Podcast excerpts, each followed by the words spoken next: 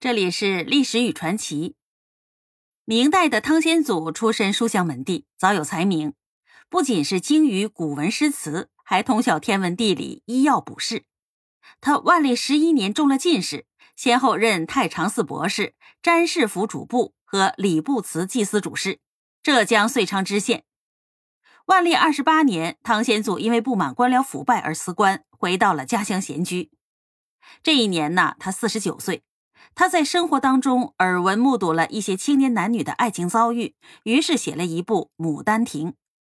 有位名叫于二娘的女子读了之后，对其非常的仰慕，就有了相思之意，发誓说要嫁就嫁给汤显祖这样的大才子，就算是当妾当侍女也没有怨言。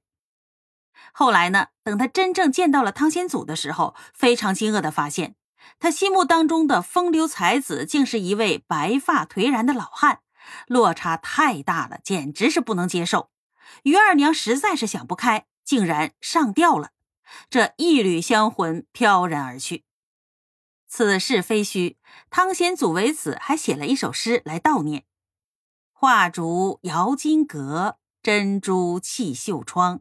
如何伤此曲？偏只在楼江。”无独有偶，还有一事发生在清朝，记载在况周颐的《梅庐从话》里。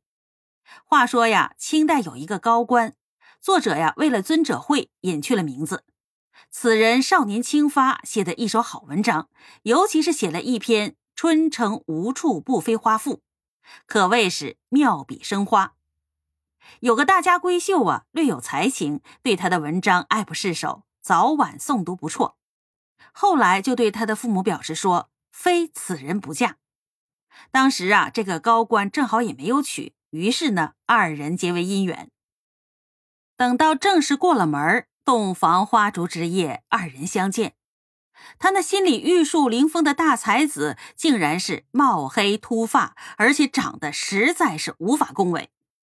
于是啊，这新娘子就悠悠的问了一句：“那春城无处不飞花赋？”真的是你写的吗？没等着高官回答，他就已经转过身去哭了起来。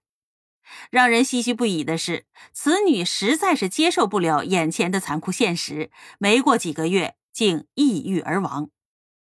所以说，女人是爱财爱财还是爱财呢？